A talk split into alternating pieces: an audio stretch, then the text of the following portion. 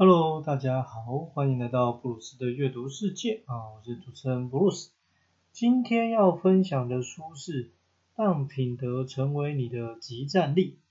那讲到品德这件事情，也不算第一次跟大家分享要讨论哦。事实上，要说教育的重点之一是什么，我一直觉得都不是说要教导出学问很高或者是考试能力很好的孩子，而是那种可以懂得尊重。礼貌、体谅，然后有品德的孩子。那现在的台湾社会应该可以明显感受到，品德是一个蛮被抛之脑后的事情。就是你如果跟别人说品德很重要，搞不好还会得到说品德什么东西啊？可以吃吗？我那很多东西可能随着年龄增长，你会有机会慢慢学会，但品德这件事情就不一定，而且它其实是学习不完的。所以如果你没有从小就培养，然后你没有在学校的好到学校时候好好练习，那其实这个整个社会会充满很多糟糕的态度啦、夸张的行为，是很合理的。这本书适合什么样的人阅读呢？绝对是适合每一个人。不过这本书的作者是一位佛教徒哦，他是佛光山的开山祖师星云大师。所以，如果你对于其他宗教很排斥的话，那我个人是觉得啦，就先放下成见看一看。因为每个宗教的本意，我相信都是为了人们好，为了世界好，只是这个做法上、形式上还是有一些些差别。那好的东西就值得我们去学习嘛，对吧？就开始今天的分享了。二零二三年的这个二月啊，差不多就是一年前吧，是星云大师圆寂的时候。我记得那时候是很少数，我看到有人人生登出后，大家不是说什么死者为大，可是很真的发自内心的去尊重他，然后很感谢有这位前辈的存在。那时候人到处都可以看到很多人在回忆，然后在分享跟星云大师遇到的时刻。所以也算是当时多了解了他这一生的一些经历跟故事，我觉得是蛮了不起的，对，因为在他的身上，我觉得很难感受到这个真正的骄傲，然后反而有很多的感谢跟谦卑，那这容易吗？我觉得是很不容易啦，因为很多人站上高位之后，不管是自己上去还是被捧上去的。还有他得到了很多名利之后，我觉得内心就会自然的膨胀，呃，觉得自己讲的话很重量啊，有重量了，别人看到自己就是要有礼貌。当然这一样没有什么对错，特别是对于一些他掌控重要角色跟内容的来说，呃，有一定的威严感是必要的吧。不过就是作为一个宗教人士，我觉得应该也不是每一位。师傅啊，都可以像这个星云大师的态度一样，因为它里面有举到一些例子。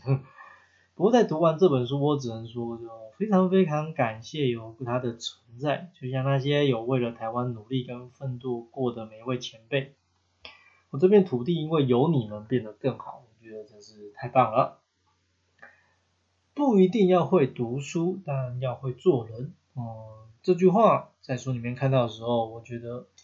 它绝对是需要摆在所有学校的校训里面。学校的目的是为了让人家学习，那么可是要学习什么呢？呃，尤其是在现在的社会里面，我觉得如果你只是要学习知识的话，其实学校绝对不是你最好，也不是你唯一的选择。因为在学校的学习，你还不见得会有非常好的效果，而且你还可能受到你家庭环境、你本身学习能力的关系。你去到学校做学习，很有一些机会是越学越糟糕，但学校还是有它存在的必要嘛，对吧？呃，但我认为这不是因为义务教育的关系，而是学校是一个团体，是一个微型社会，所以你在里面要学习专业知识以外，其实应该还有更多可以学习的内容。书名提到让品德成为你的集战力。当然，即便在现在好像很糟糕的社会风气下，有品德的人还是比较可以得到大家的认同跟拥戴啦。啊，书里面有直接下三个大标题，一个是学习他人的智慧，审视自己；另外一个是改变自己的心态，校正视角；最后一个是诚实的面对自己，重新出发。其实他都是在谈说，不管外界怎么刺激变化，你的醒思啊跟调整才是最重要的。所以所谓的好品德，你也不是要做给别人看，而是你自己发自内心的觉得，我就是要这样想，我就是要这样做。那如果社会上很多人都可以带着这样的价值观，应该纷纷扰扰的事情就会减少很多喽。排队啊，这是书里面第一个提到关于品德的内容。大家会觉得一个人能不能好好排队跟品德有关系吗？啊，我觉得是可以的，而且这应该算是最小单位的这个品德评估方式。为什么呢？因为愿意排队的人，代表他至少知道有一些事情是很基本的吧，很重要的，像是你知道凡事有先来后到，你知道先付出的先获得。然后你知道世界上有一些规矩等等，听起来好像没有什么，但其实我们可以想一想，很多人好像在年龄增长之后，是不是就越来越无法排队了？对，因为在他的心里面呢，这些基本的道理跟原则都会被他个人的意识还有考量给抛弃了。那在书里面举到的例子是说，在国外，呃，通常在外国是不能够好好排队的很。高比例啊是亚洲人，特别是华人，我觉得这些让人家觉得蛮糟糕跟丢脸的，因为东方脸孔可能就长得很像嘛。可是如果在谈华人很高的比例，我们不是中国人就是台湾人，意味着所谓的中华文化啊、中华儿女的品德是很低的。而如果你连基本的排队啊，然后不要在公共区域大声的吵闹这种事情都做不好，你就不要提说你要去做更高层次的品德行为了。可是很多人就是会用各种理由去当借口。啊，我也只能说很希望这些人都不是华人。说到品德的更高层次应用，啊，书里面接下来谈到了关于世人跟用人的部分，那也举了很多历史上的故事做借鉴。那常常我有时候。可能长大了，真的有时候发现很多故事以前听过的，后来都是假的。但好，没关系，不管这些故事有多少是真是假，我觉得如果我们要让一个事情有好的发展，挑选合适的人绝对是最基本的嘛。那既然是这样，你为什么要看你跟他的关系是什么呢？你为什么要先评估我们各自的立场呢？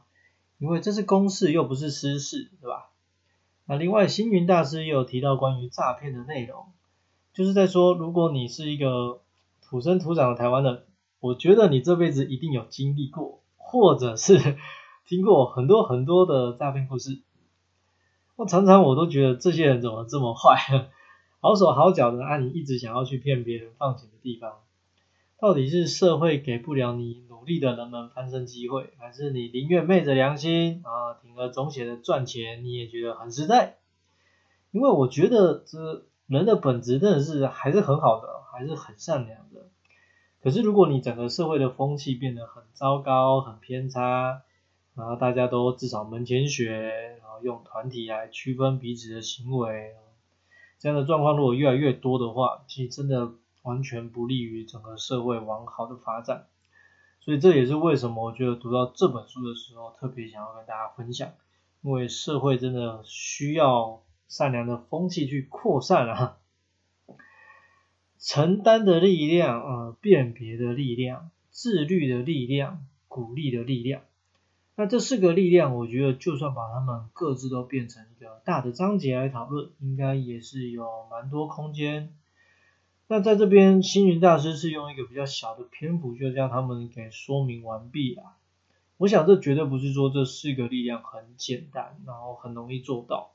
因为大家可以思考一下嘛，我们有没有具备这四项能力？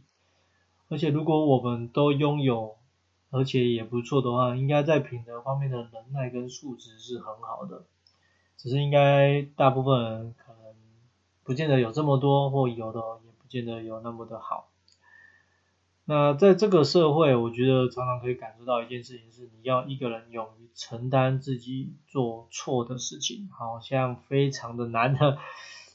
因为好像你许下一个承诺，然后就要人家去这个要了人家的身家财产的，那先前我们有讨论过嘛，就关于承诺的一些议题。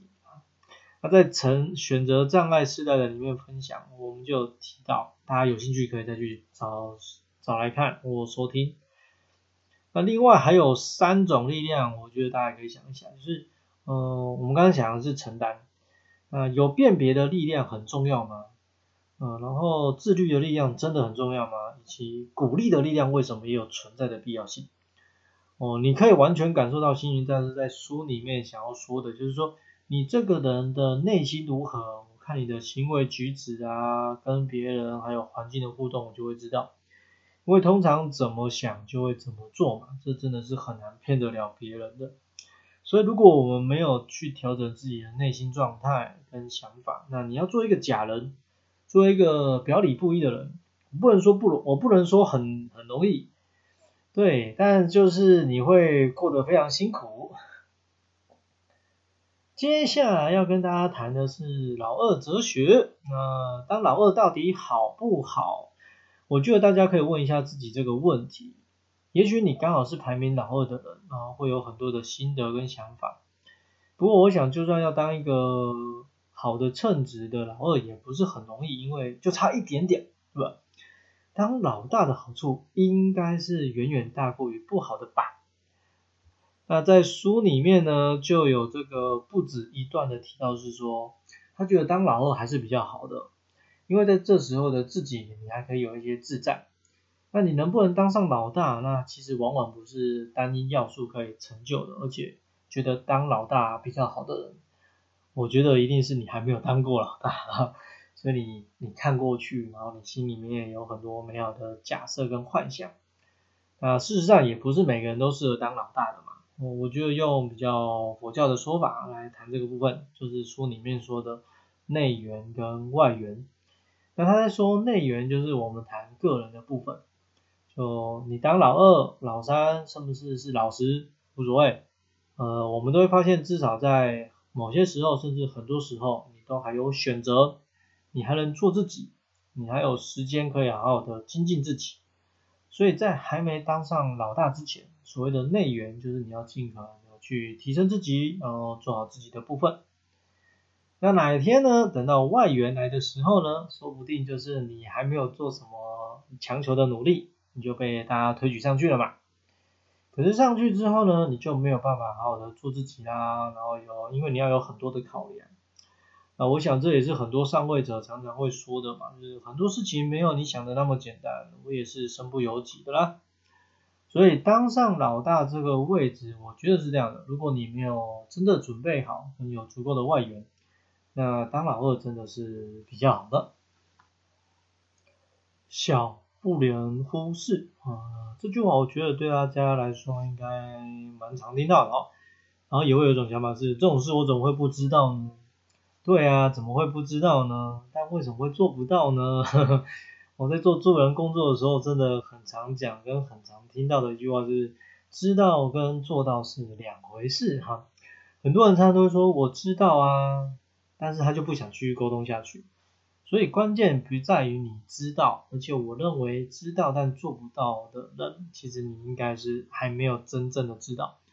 因为如果你知道了，那要做不到，肯定有其他的考量，但这个几率很小，也就是它对于你来说。我认为它不重要，所以你所谓的知道，我觉得也比较像是你接收到而已的。就像很多人会说，嗯，我知道晚睡不好啦，我知道手机用太久不好，我知道吃太刺激的食物对身体不好，但你还是什么都做了，就是这样。呃，之前我去找一个朋友在聊天的时候，刚好听到隔壁的人在聊天，然后对方呢，他就跟医生说。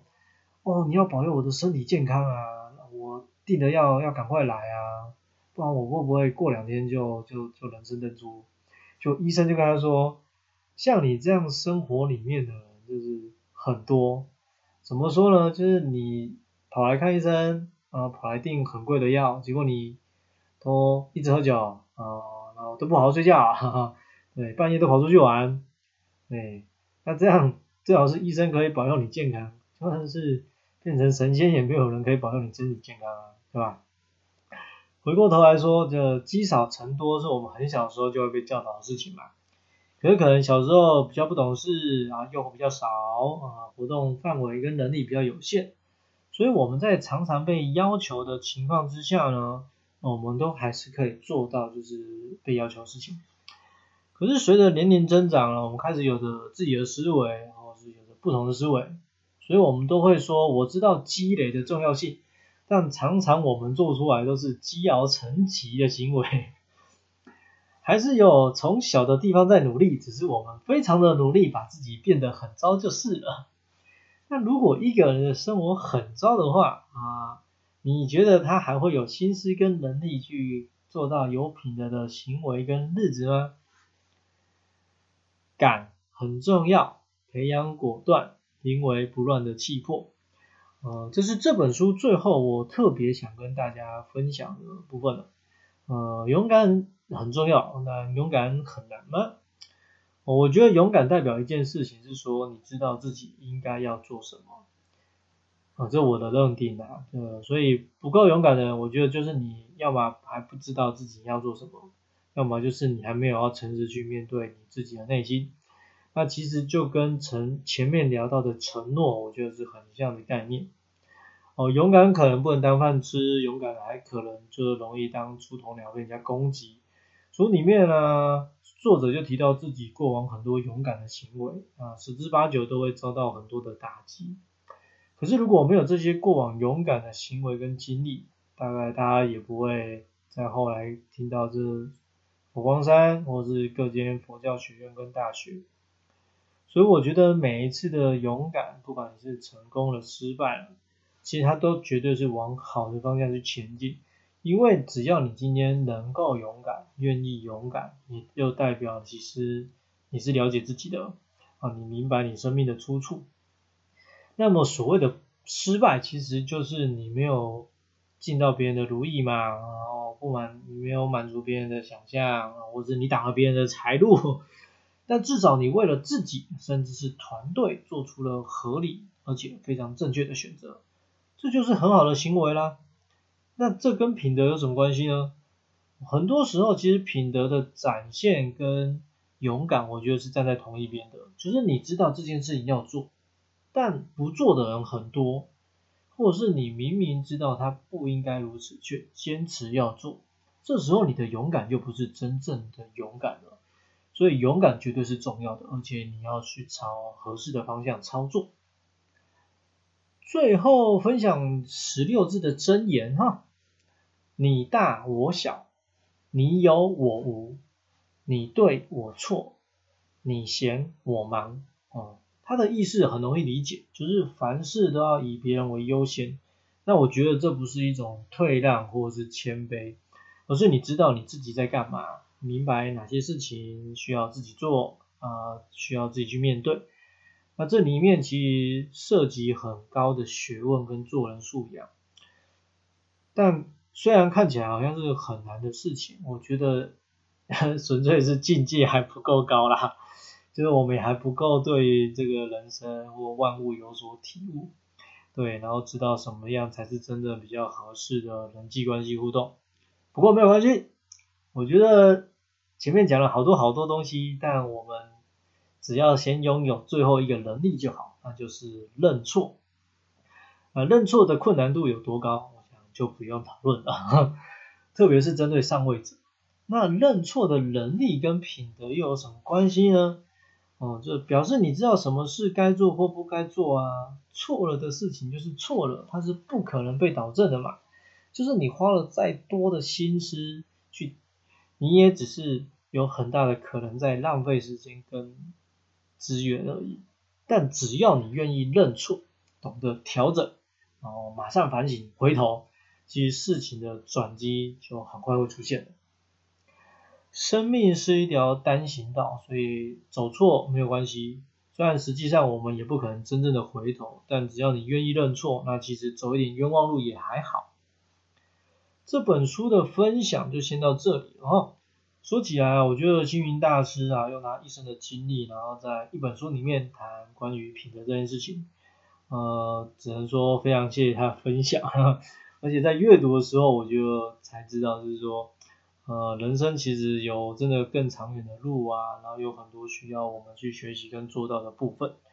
那你人生也不可能没有污点，所以不管过去怎么样，只要在接下来的日子，你愿意好好的调整，好让自己往有品质的方向更靠近一点点，那都是好事一件。